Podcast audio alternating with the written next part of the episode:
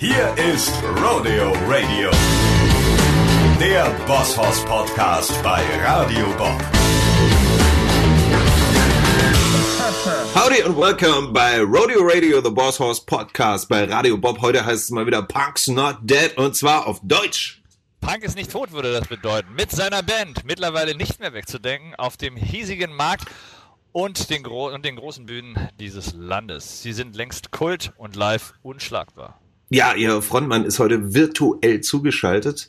Geboren am 22. Juni 79 in Düsseldorf, wo er bis heute lebt. Er war schon ab elf Jahren Punk. Er ist Grafiker und hat sogar schon für die Hosen Merch designt.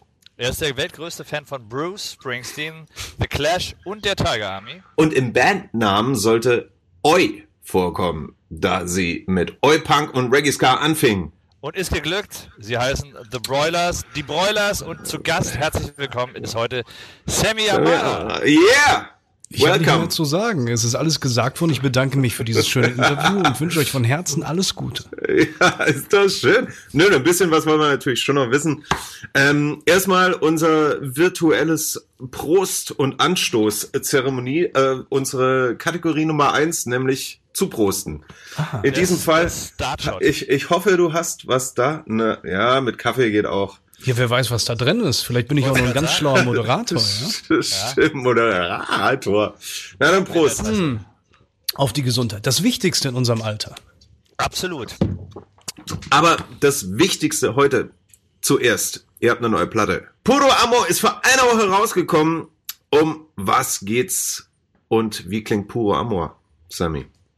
Also, ich, ich würde sagen, es ist ein versehentliches Konzeptalbum geworden. Ich, das ist wirklich, das ist aus Versehen passiert. Puro Amor, das ist ein wunderschöner Titel. düdelüt.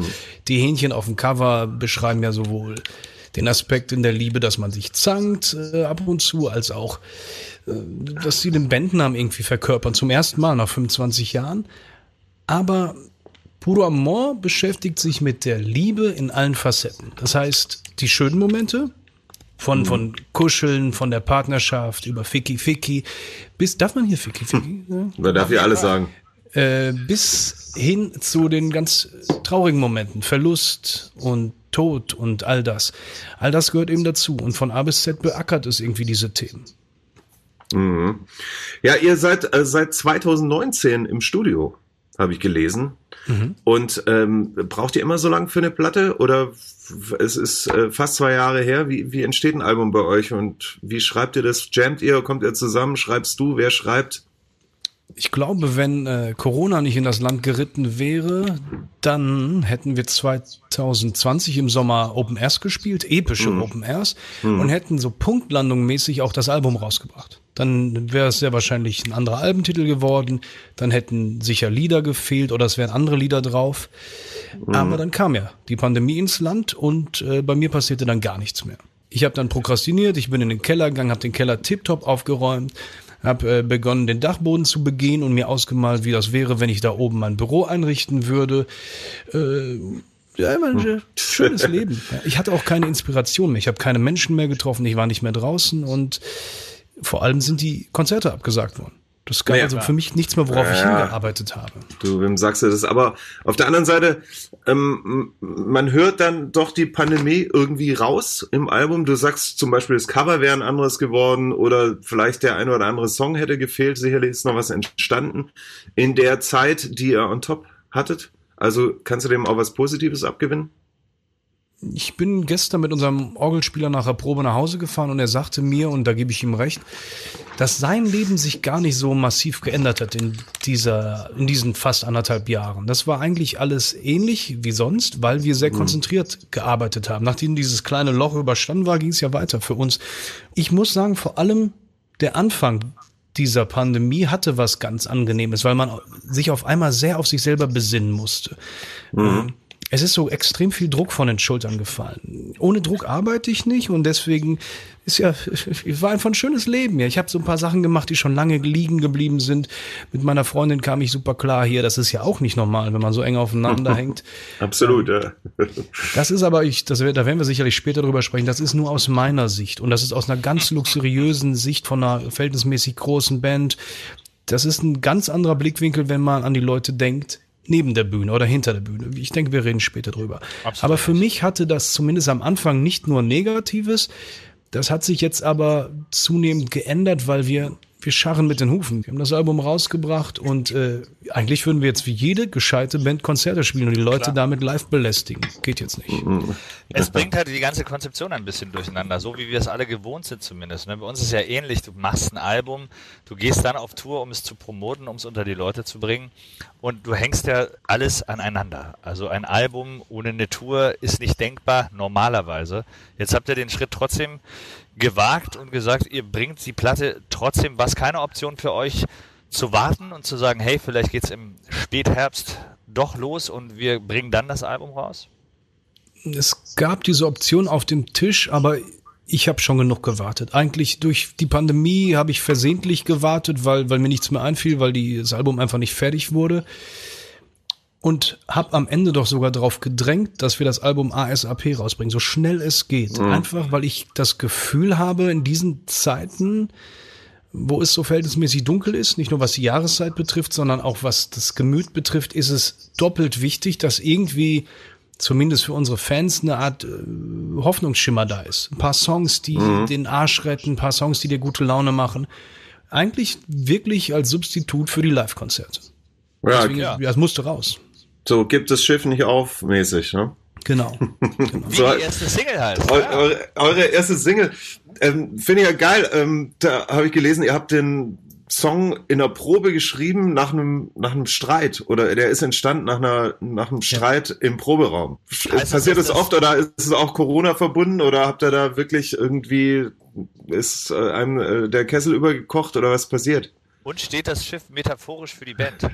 Here we go. Davon gehe ich aus, das Schiff ne? ist eine Metapher sicherlich für die Band. Ich glaube, bei uns ist das nicht so anders äh, wie bei euch, wie bei, als, wie bei euch, wie bei euch beiden. Ja, ich glaube, ihr seid schon so lange befreundet wie wir innerhalb der Band. Das ist schon sehr schwer von Familie zu unterscheiden und so sehr man sich liebt, so sehr geht man nicht- sich auf den Sack. Ja, der eine uns ist steht. das nicht so. Nee, ihr geht euch nur auf den Sack oder oder liebt ihr euch aus, ausschließlich. Genau, wir gehen nur auf den Sack. So, ähm, das ist ganz normal. Manchmal reibt man sich, man ist, dann wird der eine in den Kreis gestellt und wird mit einem Kissen mit Orangen drin verhauen und dann, dann in der nächsten Woche ist der andere dran. Also sowas gehört einfach dazu. Und da gab's halt mal ein bisschen Kniest. Und äh, sagt man Kniest bei euch in Berlin? Weiß man Nee, nicht. Nee, aber wir, wir wissen, was du meinst. Okay. Aber das, das war verhältnismäßig schnell gegessen, weil wir gelernt haben über die Zeit, dass wir Probleme möglichst bald ansprechen, damit die nicht riesengroß werden und das, damit man die noch so gut es geht aus dem Weg räumen kann. Das haben wir dann auch geschafft und danach gab es eine sehr schöne Versöhnungsprobe. Sehr gut. Wie, wie in einer Beziehung der Sex. Here we go. Bei euch die Eine Probe in die Tasten hauen. Aber ey, äh, ja, geil, geile Geschichte und super gehört natürlich auch dazu, ne? Bei der engsten Freundschaft, es muss auch mal Dampf abgelassen werden, man muss auch mal aneinander geraten. Bei uns ist es in der Tat recht, recht selten, muss ich sagen, ob das jetzt gut ist oder schlecht, aber es das gehört auf harmonisch, will er es, sagen. es, ich habe gesagt, ich weiß nicht, ob es gut ist oder schlecht ist. Wollen wir jetzt streiten oder was?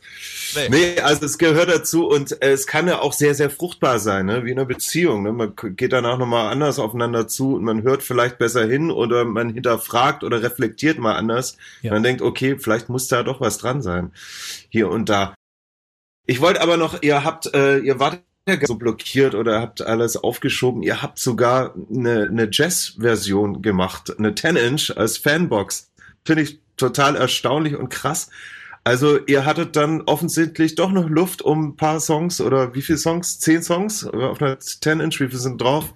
Da sind acht Songs drauf, aber ich Oder acht war schon Songs? komplett meine Hände in Unschuld. Also keiner aus unserer Band wäre in der Lage, auch nur ansatzweise Jazz zu spielen. Dazu sind wir viel zu wollte schlecht. Ich, das wollte ich fragen. Also ihr habt es nicht selber eingespielt, es ist eine, eine Auftragsarbeit. Ach so, ah, unser, okay. Wir haben ja live drei Bläser dabei. Wir haben einen Saxophonisten, wir haben einen Posaunisten. Der Saxophonist kommt aus dem Schreinergewerbe, der Posaunist kommt aus der Klassik und der Trompeter kommt aus dem Jazzbereich. Der gibt auch Trompetenunterricht. Und Okay. ich höre sehr gerne Jazz. Ich, vielleicht ist es bei euch auch so, wenn ich an der eigenen Musik arbeite, die sehr laut ist, ist das so ein bisschen vergleichbar, wenn du den ganzen Tag Parfum riechst, musst du irgendwann an Kaffeebohnen riechen, weil du sonst einfach nichts mehr riechst. Und ich könnte, wenn ich hier mich mit dem Broilers Mist beschäftige, könnte ich abends nicht auch noch hier äh, Sick of It All oder Hardcore hören. Weil ich das so gern mag, hatte ich die Idee, warum legen wir der Fanbox nicht eine 10-Inch bei? Geiles Format, 10-Inch Vinyl. Super. Wo unser Trompeter mit seiner Jazzband acht Broiler-Songs arrangiert. Freie Hand, gib ihm. das hat er gemacht. Ich finde es total gut. Selbst ich musste bei ein, zwei Liedern überlegen, was ist das? Was soll das überhaupt sein? Jetzt weiß ich's. Aber ich glaube, ganz ehrlich, wenn das hilft, Menschen ein bisschen auch an die Musik ranzuführen, und es gibt ja so viel zu entdecken im Musikbereich, Ja, dann ist das total. doch was Tolles. Und wenn es am Ende nur dazu dient, bei einem gemütlichen Abendessen die Freundin oder den Freund zu bezirzen, dann hat es auch seinen Zweck getan. Ja, das ist eine gute Mission, ähm, aber trotzdem verwunderlich. Erstmal macht man ja eine Fanbox für die Hardcore-Fanbase sozusagen und die wollen ja am liebsten nochmal acht oder zehn oder so viel wie möglich Broiler-Song haben oder aus dem Proberaum mitgeschnittene Proben oder whatever. Aber denen dann ein Jazz-Album zu liefern, was glaubst du, wie rea- reagieren die? Sind die so offen wie du? Nein. Oder ihr? Nein. Du meinst, du meinst, es ist ein bisschen wie äh, Perlen vor die Punks werfen. Nein, ich, ich glaube, die Leute haben mh, ein dickes Fell mit uns entwickelt, entwickeln müssen. Die Leute wären, glaube ich, in der Mehrheit eher enttäuscht, wenn wir Ramones-artig oder Motorhead-artig immer das Gleiche oder selbe aufnehmen würden. Ne? Das wäre nix. Die Leute wissen bei Broilers nicht genau, was ist es, was ist in dem Bonbon drin. Und wir, wir konzipieren diese Fanboxen so, wie wir gerne eine Fanbox hätten. Wie ich gerne eine Fanbox von Bruce Springsteen hätte, von äh, Social Distortion oder von The Clash, die ja eine Fanbox mal rausgebracht haben. Das stelle ich mir vor. Wie, was kann man da an Zeug reinpacken, was nicht einfach nur so Plastikmüll ist? Und so konzipieren wir das. Äh, und dann gucken wir, was ist möglich, was kann man wie herstellen lassen und, und, und. Und dann kommt das Zeug da rein. Und dann wird's geil. Ich finde das eine super Idee, das ist wirklich großartig. Was natürlich auch bezeichnend ist, ist bei uns nämlich genauso wie bei euch offensichtlich. Vielleicht ist es auch frustrierend, ich weiß nicht, dass die Bläser immer die besseren Musiker sind. stehen, immer hinten, stehen immer hinten live bei der Tour, sind, sind immer die, die dazugehören. Wir sagen ja auch immer, wir sind sieben in der Band und noch drei Bläser. Aber wenn es darum geht, wer wirklich was drauf hat, dann sind es leider immer die Bläser. Ja, aber sowas kommt von sowas. Ich meine, warum haben wir uns die Gitarren umgeschnallt? Nicht, weil wir geil Tabula, äh, wie heißt das? Noten nennt man das, weil wir geil Ja, ja. äh, Tonarten lernen. Diese Zeichen auf dem Papier. Wir wollten vom Spiegel rumposen. Und das machst du nicht, wenn du dich für eine Posaune oder eine Trompete oder ein Flügelhorn entscheidest. Dann weißt du, wenn ich das tue, werde ich eine sehr unrealistische Chance auf ein vernünftiges Leben haben. Die die nehmen das ernst. Die nehmen ihr Instrument Absolut. ernst. Ja, so. Ja, ja, die, die haben wirklich was gelernt. Das ist der, der Unterschied. Wenn man Punk oder, oder Rocker wird, dann äh, ist man ja auch nicht von Fleiß ge, äh, gepudert. Nein, nein, nein. Unbedingt. Man will einfach nur geile Sachen machen und erleben So. vor allem. Aber ey, eure, eure Fanbox und überhaupt, da kommen wir nämlich zu einer Gemeinsamkeit, die wir auch haben, neben den drei Bläsern. Du bist gelernter Grafikdesigner. Mhm. Und Sascha und ich, wir sind das auch. Und ihr macht das Gleiche oder du machst das, was wir nämlich auch machen.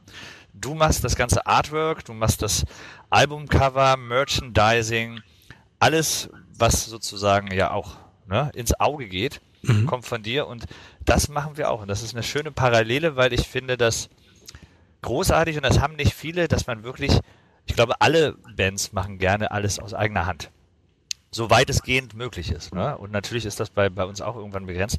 Aber das ist eine schöne Parallele und es fällt mir auf, dass eure Sachen wirklich handwerklich tipptopp gemacht sind. Also das Artwork bei euch, was du machst, ist immer großartig, immer auf den Punkt und es ist auch immer ein bisschen mutiger als das übliche Klischee, was man bedienen könnte, wenn es darum geht, Punkrock oder Ska-Punk, whatever zu machen. Ist mir aufgefallen, finde ich gut. Danke. Ist dir offensichtlich genauso wichtig wie die musikalische Seite. Ja. Das ist für mich äh, das dritte Standbein sozusagen. Du hast in meinen Augen die Musik, du hast die Texte und du hast die Optik. Und alles ist für mich untrennbar vereint. Und das sehr zum Leidwesen der Menschen, die mit uns oder mit mir arbeiten müssen. Weil die natürlich jetzt mir an der dritten Front auch noch hinterherlaufen müssen. Alter, gibt das ab, Druck, da, äh, hier Deadline gerissen und so weiter und so fort. Mm, Die, die letzten Wochen waren knackig. Die waren wirklich knackig und während wir hier sprechen, poppt auch noch irgendwas im Kalender auf, dass ich jetzt hier die äh, Plakatdruckdaten abgeben muss und so weiter und so fort. Aber ich kann das nicht trennen und wenn ich, wenn ich jetzt aus dem Stand einen Designer wüsste, wo ich sage, der ist so vollumfänglich geil, der hat einen Stil, den ich einfach nicht kann, dann würde ich sagen, tu es. Ne? Ja, das wollte ich gerade fragen, oder liegt es am, am nicht abgeben können? Weil bei uns ist jetzt zum Glück so, dass wir können wenigstens teilen. Ne? Also Sascha ist derjenige, der produced, mixt, sich um die Songs kümmert, ums Arrangieren, Schreiben. ich mache die grafische Seite. Mhm. Das ist ja eine ganz gute Arbeitsteilung. Du hast es natürlich alles alleine an der Backe, wie du sagst. Da kann ich mir vorstellen, dass man doch auch mal öfter darüber nachdenkt, was abzugeben. Aber wahrscheinlich ist exakt der Punkt, wie du sagst, finde mal jemanden, der genau das macht, wie man es selber fühlt. Das hat noch nicht mal, ich würde niemals sagen, der das so geil macht, wie man selber. Nein, vielmehr der, dass er äh, sich, der die Vorstellung umsetzt, die ich meistens schon sehr konkret habe. Ein Riesenschritt für mich war, dass ich äh, jemanden habe, der mich als Grafikassistent unterstützt, der eigentlich er ein besserer Designer als ich und vor allem kennt er sich mit Druckvorbereitung äh, aus. Da habe ich halt extrem viele, äh, wie sagt man, äh, Löcher noch. Das, das ist so, I don't know, habe ich im Studium nicht aufgepasst. Äh, Das ist ja schon mal ein Schritt, dass ich das zulasse. Und ich lasse auch zu, dass, wenn ich so ein Grundkonzept entwickelt habe, dass er dann für Social Media ähm, gewisse Banner und so weiter fertig macht. Ja. Ansonsten, ey, ich sage das unserem Manager immer wieder aufs Neue, es kostet mich mehr Zeit, immer wieder eine Korrekturrunde mit dem Grafiker oder mit anderen Grafikern zu Ja. gehen und zu erklären, was ich will, als wenn ich selber eine halbe Stunde klick, klick die Scheiße in Illustrator oder Photoshop hin und her schiebe. Ne? Und die, meine Frage an euch, verdirbt euch der Perfektionismus manchmal die Laune oder habt ihr das auch, dass ihr aus Angst, dass es nicht perfekt wird, nicht anfangen könnt oder nicht anfangen wollt? Ja, also ich, also ich fange mal an. Also aus, Ja. aus grafischer Sicht gibt es natürlich auch immer noch bei uns den Punkt, dass, weiß nicht, wie es dir da geht, aber wenn man 15, 16 Jahre inzwischen thematisch auf demselben Pferd reitet, ne, das ist bei uns ja auch so. Bossos hat eine gewisse Welt, Optik, Style, steht für was, haben ein Logo, das haben wir auch schon verändert mal zwischendurch, da, da die Freiheit nehmen wir uns, aber es ist natürlich trotzdem, sich immer wieder neu zu erfinden, was man ja auch will. Man will sich treu bleiben, stilistisch, es soll erkennbar sein, es soll auf die Zwölf sein und trotzdem guckt man ja da auch danach, sich, sich zu, zu verändern, zu, zu erneuern. Und das ist nicht immer einfach, finde ich, da neue Inspirationen zu gewinnen. Deswegen ist auch öfter mal der Versuch da, andere Leute ins Boot zu holen. Aber es ist, wie du sagst, endet meistens dann darin, dass man sagt, nee, komm, ich mach's dann doch selber. So. Aber es, es hilft, auch das hilft wahrscheinlich schon irgendwie, um ja, sich neu, neu zu berappeln. Und musikalisch muss Sascha sagen, das ist eher sein Steckenpferd. Ja, also ich bin halt so ein Typ, ich kann dann nicht den Stift oder die Maus weglegen oder so. Ich muss dann, ich sitze dann halt nächtelang im Studio und mache so lange, bis ich zufrieden bin. Das ist, dann komme ich auch an einen Punkt manchmal, wo ich denke, Mann, ey, was muss, was muss ich denn noch alles machen, so ungefähr, ne? und werde dann auch ein bisschen sauer, aber dann Mehr mehr, eig eig eigentlich auf mich, äh, weil ich es ja mir genauso auch ausgesucht habe. Also ich, ich mache eigentlich schon so lange, bis es geil ist und bis ich zufrieden bin oder bis alle zufrieden sind in der Band und ähm, versuche natürlich auch äh, soundmäßig, so wie Alex sagt, im grafischen Bereich ähm, stilistisch treu zu bleiben, trotzdem aber mutig zu sein, immer wieder was dazu zu ergänzen. Aber ich glaube, wenn man äh, was Neues zulässt, muss es irgendwie von einem selber kommen, wenn man am besten weiß, wie viel man da Neues reinnehmen kann, um seinen bisherigen Pfad nicht zu weit zu verlassen. Wenn jetzt irgendein Producer fragst, der sagt, naja, klar, jetzt hier bei Boss House ist doch klar, Little Ness, ihr müsst Hip-Hop Country machen dann fühlt sich das nicht so an, äh, als ob das organisch, authentisch und ehrlich in einem gewachsen ist, sondern es ist nur ein Nerv der Zeit, der vielleicht aus äh, wirtschaftlicher Sicht verfolgt werden will von einem, einem externen Berater. Aber das ist, das ist auf jeden Fall nicht so, äh, fühlt sich nicht echt an und dadurch nicht ehrlich. Also Veränderungen müssen her, aber die müssen einem selbst kommen. Und da hat man manchmal vielleicht eine Art Blockade, wenn man initial nicht weiß, ja, welche Veränderung oder wie weit geht man und wir sagen dann meistens, komm, scheiß drauf, wir fangen erstmal an, machen erstmal, bis das Ding erstmal rollt, dann passiert automatisch immer was Neues. Ja? Und so war es bisher in der Tat immer. Wir haben Aber aber ne- beschlossen, wir wollen halt mit einem Bein immer im Punk bleiben. Egal was wir tun. Wir sind da so ähnlich wie dieser Sternenschritt beim Basketball. Ich meine, ich kann kein Basketball spielen, aber so stelle ich mir das vor. Man behält immer diesen einen Fuß da im Punk und dann kannst du alles machen, was du selber erreichen kannst. Dann können wir Soul probieren, dann können wir Pop, äh, Reggae, alles ist möglich. Und das freut mich. Das Ja. gibt uns eine große Freiheit, wie ich finde. Ja, das ist bei uns auch so. Wir, wir feiern es eigentlich auch. Wir, wir werden immer genannt äh, die Country-Rocker aus Deutschland, ne? aber wir machen ja eigentlich keine Country-Musik. Wir haben nur den einen Fuß da drin stehen und mit dem anderen äh, tanzen wir eigentlich auf jeder Party so ein bisschen stilistisch. Soll das natürlich heißen, dass wir viel von, von außen oder von anderen Bereichen mit reinnehmen. Ne? Also wir haben noch nie ein reines Country-Album gemacht. Aber, und das ist eine große Freiheit, die wir auch genießen, äh, dass man auch mal sagen kann, komm, wir nehmen mal was mit dem Orchester aus, auf oder wir äh, holen dann die Bläser dazu 2010 da, oder wir probieren jetzt mal äh, ein paar Beats mitlaufen zu lassen oder whatever. Ne? Also die Freiheit zu haben, äh, möglichst viel auszuprobieren, um der eigenen Kreativität oder dem Anspruch gerecht zu werden, ist, ähm, muss man sich oft erkämpfen, wenn man fängt ja meistens in einer Nische an und man hat dann nischige Fans auch, die nur das wollen. So war es bei uns natürlich auch am Anfang, aber das ist uns, glaube ich, auch ganz gut gelungen und wir können sehr breit gefächert anbieten.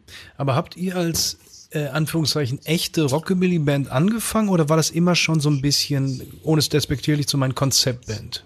Nee, das ist en- entstanden ein bisschen aus einem aus einer Bierlaune raus. Also wir haben uns beide kennengelernt. Die Rockabilly-Komponente kommt von Sascha, eindeutig. Hat er vorher schon mit seiner Band Hot Boogie Chillen jahrelang im Rockabilly-Bereich getingelt und, und viele Platten rausgebracht. Ich komme ein bisschen mehr aus dem, aus dem Metal, aus dem Alterna-Kram. Und wir haben letztendlich beim, am Tresen irgendwann die Schnittmenge Country gefunden. Also finden wir, fanden wir beide geil. Ich glaube, jeder, der irgendwie Rock'n'Roll liebt, mag auch irgendwo Country. Und das war so eine Schnittmenge, wo wir dachten, okay, das könnten wir mal zusammen machen. Ne, wir machen, stehen eigentlich musikalisch sonst woanders, aber das wäre eine Schnittmenge, wo wir uns beide darauf einigen können und haben einfach angefangen, damals ja ein paar Songs zu covern. Das fanden wir eigentlich die Challenge. Wir wollten ja keine neuen Country-Songs schreiben, sondern haben gesagt, wir nehmen irgendwelche Songs, Pop, Hip-Hop, Pipapo und machen daraus ein paar Country-Nummern. Und da ist natürlich dann der ganze musikalische Background, den wir sonst so auf dem Rücken hatten, mit reingegangen. Und so ist, glaube ich, auch dieser, dieser Boss-Hoss Sound dann Album für Album auch gewachsen und hat sich verändert. Und das war, und der, der Rest kam dann eigentlich. Ja. Also es war noch ergänzend, es war, sorry, es war jetzt äh, insofern schon äh, konzeptionell die Idee, komm, lass mal Country machen, ja, so wie Ja. wir den hören, hören wollen. Aber wir hatten keine Ambitionen, wir wollten keine Platte rausbringen oder irgendwie wir nicht eine Band gründen oder so. Das kam dann erst später, dass, dass wir gemerkt haben, uch, Alter, das ist doch geil. Und alle in unserem Umfeld sagten, boah, krank oder geil oder super, macht mehr draus. Und dann haben wir irgendwann beschlossen, lass da äh, unsere Jungs fragen aus unseren anderen Bands, wer hat Bock oder aus dem Studio mitzumachen und so kam ist äh, die Band dann erst entstanden. Und ich glaube, niemand äh, kann äh, das wirklich abstreiten, dass wir natürlich auch nicht im Traum darauf gekommen wären, dass man mit Country in Deutschland irgendwie halbwegs erfolgreich sein könnte. Ho- Hold my horse, aber das, ich meine, Truckstop und so weiter oder hier die drei Amigos, äh, das, das Ja. ist natürlich, Ganz andere Kiste aber. Bisschen andere Kiste. aber ohne, die sind ja komplett ohne ironische Komponente. Das ist Ja, ja, ja. ähnlich Nee, klar. pathetisch wie Broilers. Also. Aber bei euch war es doch auch so. Ihr habt doch auch angefangen als Oi-Punk Ska-Band. Genau. Ne? Und inzwischen würde ich sagen, ist das ja auch nicht mehr nur das, sondern ihr seid schon das, was ihr auch tut. Ihr füllt Stadien und irgendwie ist das auch Stadionpunk. Ja. Ne? Also ihr nehmt die Leute mit, also das ist schon so angelegt, so auch ich finde auch die neue Single, wenn man die hört. Wenn ich die höre, sehe ich auch irgendwie 20.000 Menschen Arme hoch mitgrölen. Ne? Also Motivation, mitreißen, aufstehen, abrocken, das ist schon, hat sich ja auch viel getan von dem, wo ihr herkommt. Also wir haben immer versucht, die Musik so zu machen, wie wir sie selber gerne hören möchten. Ähm, das, was auf diesem Album ist, und ich weiß, ich muss das wirklich mal nachvollziehen, ob ich das bei den anderen Alben genauso gesagt habe, aber dieses Album höre ich selber so, so gerne. Ich bin damit so vollumfänglich zufrieden, wie gefühlt mit keinem Album zuvor. Ich habe noch keine richtige Ahnung, woher das kommt, aber ich kann das ich fange es an, höre es zu Ende und fange wieder an. Das macht mir einfach Spaß und das habe ich ganz selten. Vielleicht habe ich auch gelernt, äh, aus meinem Körper quasi rauszutreten und mich von außen zu beobachten. Sprich, die Lieder da drauf sind so, wie ich Bock habe, Punk zu hören.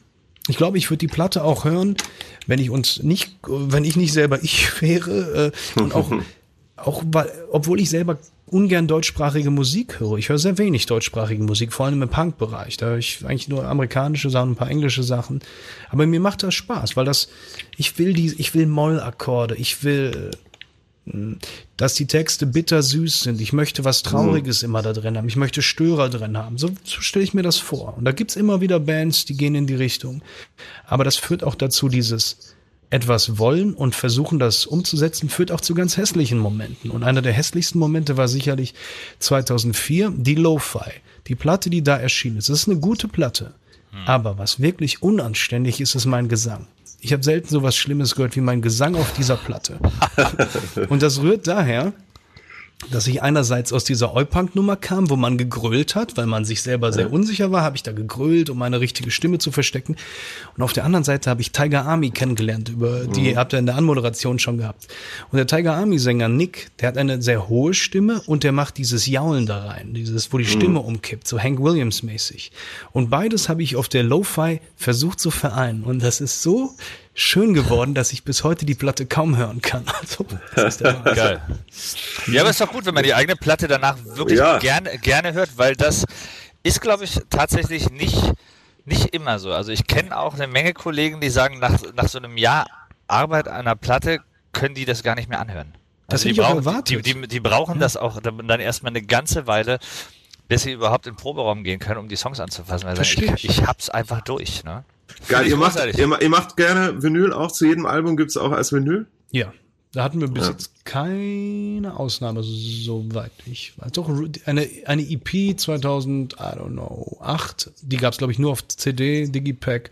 Keine Ahnung, warum es die nicht auf Vinyl gab. Aber Vinyl ist was Schönes. Mhm. Selbst wenn Leute Musik nur noch streamen, viele kaufen sich dann dennoch das Vinyl, um es in der Hand zu haben. Ne? Na klar. Deswegen machen wir auch, wir, bei uns gibt's auch jedes Album auf Vinyl, ja. sogar Doppel Gatefold mit genau. sch schön dicken Vinyl. Und äh, das ist ja fast äh, wertiger heutzutage, äh, auch in, für Fans, als eine CD. Ja. ja. Ich, ich glaube, irgendwann wird's auch nur noch äh, Vinyl und Stream geben, weil die CD stirbt aus, braucht mhm. kein Mensch.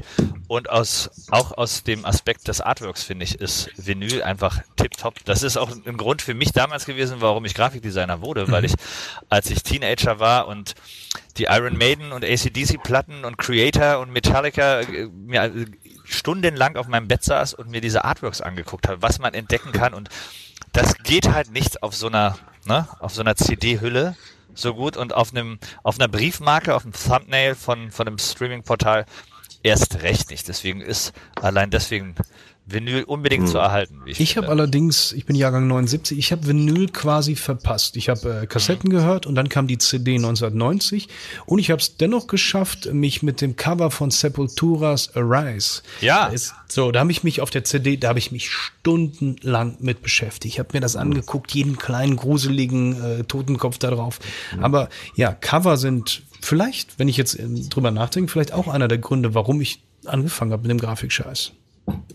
Ja, Mit Sicherheit. Ja auch, ich habe auch äh, die Plattencover abgemalt früher und die Schriftzüge und die Logos und äh, an die Wand gepinnt mit Reißnägeln. Es ist schon äh, Musik und Grafik ist eine ja. Kunst, die sehr eng beieinander liegt. Ne? Ja. Absolut. Aber sa sag mal, ähm, du hast auch ähm, wahrscheinlich der Pandemie geschuldet auch äh, deine Dachboden-Episoden ins Leben gerufen. Hast du vorher kurz angedeutet, dass du nicht von deinem äh, Dachboden heute funkst. Aber äh, das ist auch so eine Art Videotagebuch oder YouTube-Channel oder erzähl mal davon. Ich Wie kam es dazu? Ja, ich wollte tatsächlich vor der Pandemie schon beginnen und habe mir vor der Pandemie auch das Equipment schon geholt. Vorbild war, fuck, ich vergesse meinen Namen, der Kollege mit den Hosenträgern USA. Larry King, Larry King, ja? Mhm. Gerade, gerade verstorben. Ja, shit. Ja. Aber stimmt, der, der, der, der, ähm, das war letztendlich der, mit einer der Gründer der, der Late Night Talks und so. Genau. Und sicherlich auch Fraser Crane äh, von der Sendung äh, Fraser, Fraser, genau. Äh, das fand ich immer so gut und ich fand das auch immer so angenehm. Und ich hatte das Equipment da und dann war es das, was ich gerade angesprochen habe, äh, die Angst davor, dass es nicht perfekt wird.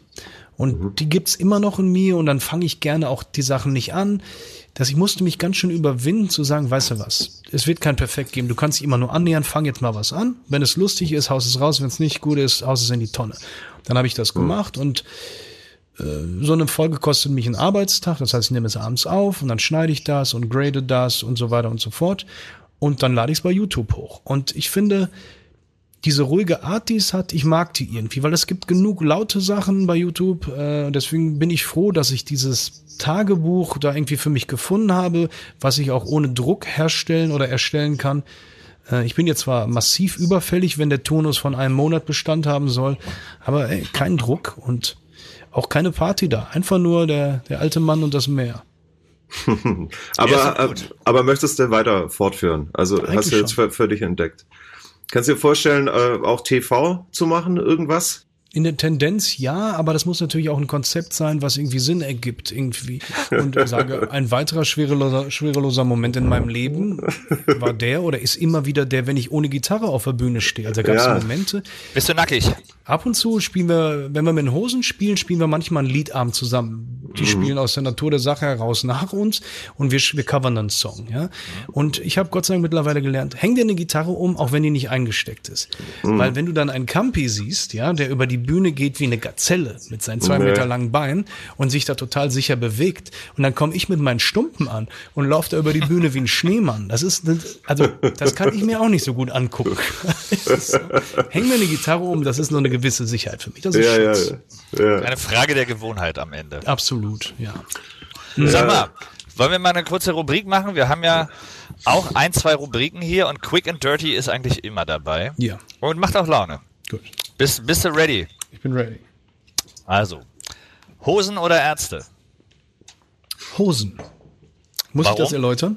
Nur musst erläutern? du nicht, aber ist immer interessant. Nein, ich bin mit den Hosen groß geworden. Ohne die Jungs wäre ich nicht zum Punk gekommen. Ich habe ACDC kennengelernt über Headbangers mhm. Ball, damals auf MTV. Mhm. Hab gedacht, fuck, was ist das denn für eine Musikrichtung? Hab mich in die harte Musik verliebt. Dann kam, ich weiß nicht wieso, Toten Hosen Learning English 1991 mit diesem Coveralbum äh, um die Ecke. Mhm. Und über dieses Coveralbum habe ich nicht die Musik der Toten Hosen kennengelernt, aber die Musik der Ramones, von Shame 69, von The Boys, Vibrators und so weiter. Und dann hat sich für mich diese Welt geöffnet. Ohne die Hosen wäre es nicht möglich. Und davor hat meine Schwester, glaube ich, Ärzte gehört mit Nach uns die Sintflut. Bela B., toller Typ, aber die Musik hatte mich damals noch nicht abgeholt, nein. Mhm. Ja, ihr seid auch mit Hosen unterwegs öfter, ne?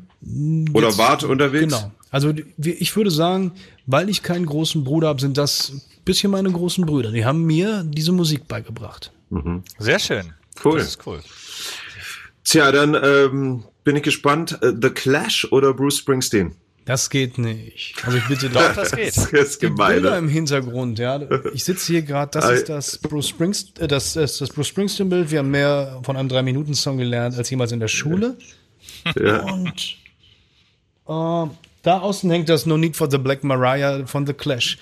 Mhm. Boah, das ist jetzt fuck. Muss ich mich das entscheiden? Geht. Nein, man muss sich nicht entscheiden. Das sind ja eigentlich nur ja. Fragen, um dich besser kennenzulernen. Ja, das sind meine du, absoluten Lieblingsbands. Wenn ich, das sind, das ist wie nach Hause kommen. Nehmen wir an, hm. ihr hättet ein sehr gemütliches, schönes Zuhause. Ich kann das anhand der Bilder jetzt nicht ausmachen. Haben. Nein, mein Scherz. Ähm, ihr habt ein sehr gemütliches Zuhause. Der Tag war scheiße da draußen. Das harte Arbeiten an der Betonmischertrommel. Und ihr kommt nach Hause. Es riecht nach Apfelstrudel, euer Scotch steht auf dem Tisch. So fühlt sich Bruce Springsteen an, so fühlt sich The Clash an für mich. Ja, das finde ich aber interessant, weil äh, The Clash, klar, verbinde ich sofort mit dir. Ne? Bruce Springsteen hätte ich jetzt nicht erwartet. Sondern ich Hab hätte ich, ja. eine, eine, Aufreihung von Punkrock-Bands erwartet, mhm. klar, mhm. und Ska von mir aus. Aber warum Bruce Springsteen? Habe ich auch ganz lange nicht erwartet. Ähm, ich höre ich hör den noch nicht so lange. Ich glaube 2008 war das. 2000 sieben ja, oder acht bin ich im Treppenhaus, wollte zu meiner Wohnung, ich wohne in der fünften Etage und damals wohnte in der dritten Etage noch die Frau Brinkmeier. Ich hoffe, ihr geht's mhm. noch gut.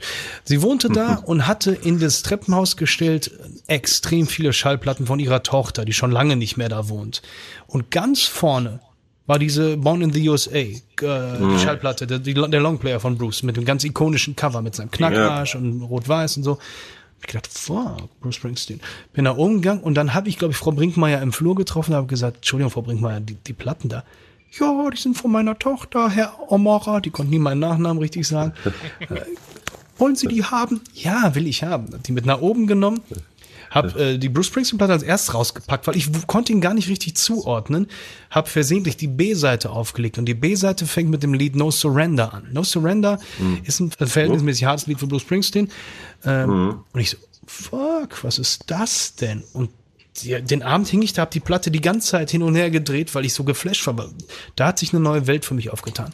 Das war eine neue Welt für mich, die sich da geöffnet hat. Und dann habe ich, das war äh, Instant Love sozusagen. Da habe ich mir den ganzen Rest gekauft, wo ich natürlich nicht jedes Album gut finde und auch die jüngsten Sachen auch nicht so abfeiere, Ja. aber wo es ganz viele Sachen in seinem Katalog gibt, die mir eben dieses Apfelkuchen-Gefühl. Ja, ja, kann ich schon verstehen. Der ist ja ein absoluter Character, also ein, ein Vollblutmusiker und ein Character und hat auch eine Stimme, dem glaubt man einfach je- jedes Wort. Ne? Und hat geile Texte.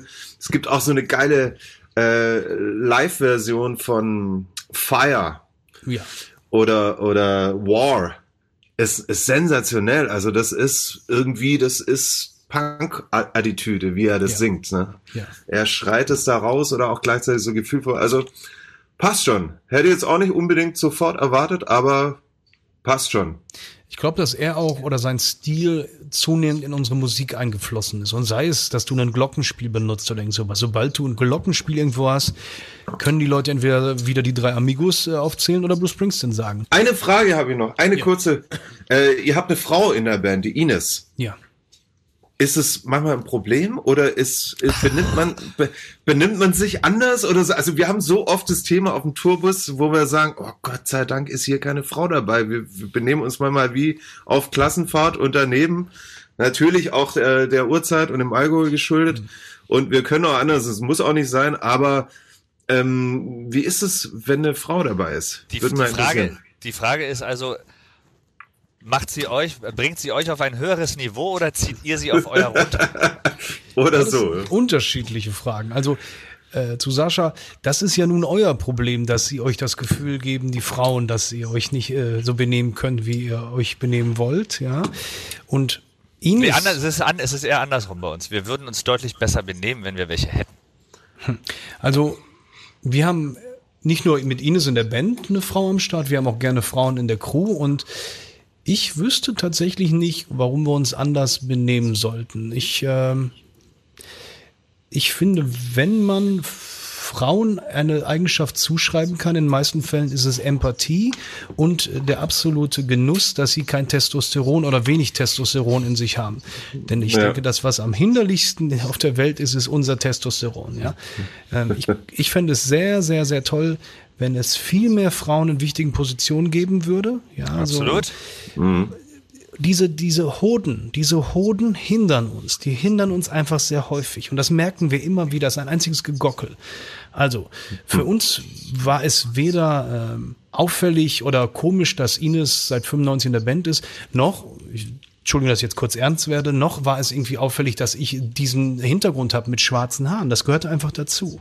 Und wir machen es jetzt trotzdem zum Thema im Moment, weil Diversität jetzt zum Thema gemacht wird und das ist auch gut so. Ja, da muss man drüber sprechen. Also, ich kann euch empfehlen, schaut, dass ihr Frauen in euer Team bekommt. Sammy, es war uns ein großes Vergnügen, sehr interessant, sehr spannend. Wir wünschen dir alles, alles Gute, bleib gesund und viel Erfolg mit der neuen Platte. Dankeschön. Ja, auch von mir. Gro großartiges Gespräch über Inspiration, Kreativität und alles, was dazugehört. Wir drücken die Daumen, dass die Pandemie bald vorbeigeht für uns Ja. alle und dass ihr die Scheibe auch alsbald auf die Bühne bringt. Dankeschön. Ich freue mich, wenn wir uns wiedersehen auf irgendeinem Festival rasen und uns da schön einen reinstellen. Wir machen trinken Auf eine, jeden Fall. eine Scotch-Gin-Mischung. Das wird Ja. ganz köstlich. genau. Und dann Sehr, riechen wir so an den. Mündern und belobigen uns für die gut sitzenden Hosen. Es wird ein Traum. Das Genau. Und, und ich bringe noch einen Apfelstrudel, einen frisch gebackenen, aus der Mikrowelle. In diesem. Sinne, puro amor. See. Mach's gut. Sammy, vielen, vielen Dank. Ciao. die. Das war Rodeo Radio. Der Bosshaus Podcast bei Radio Bob. Mehr davon jederzeit auf radiobob.de und in der MyBob App für euer Smartphone. Radio Bob, Deutschlands Rockradio.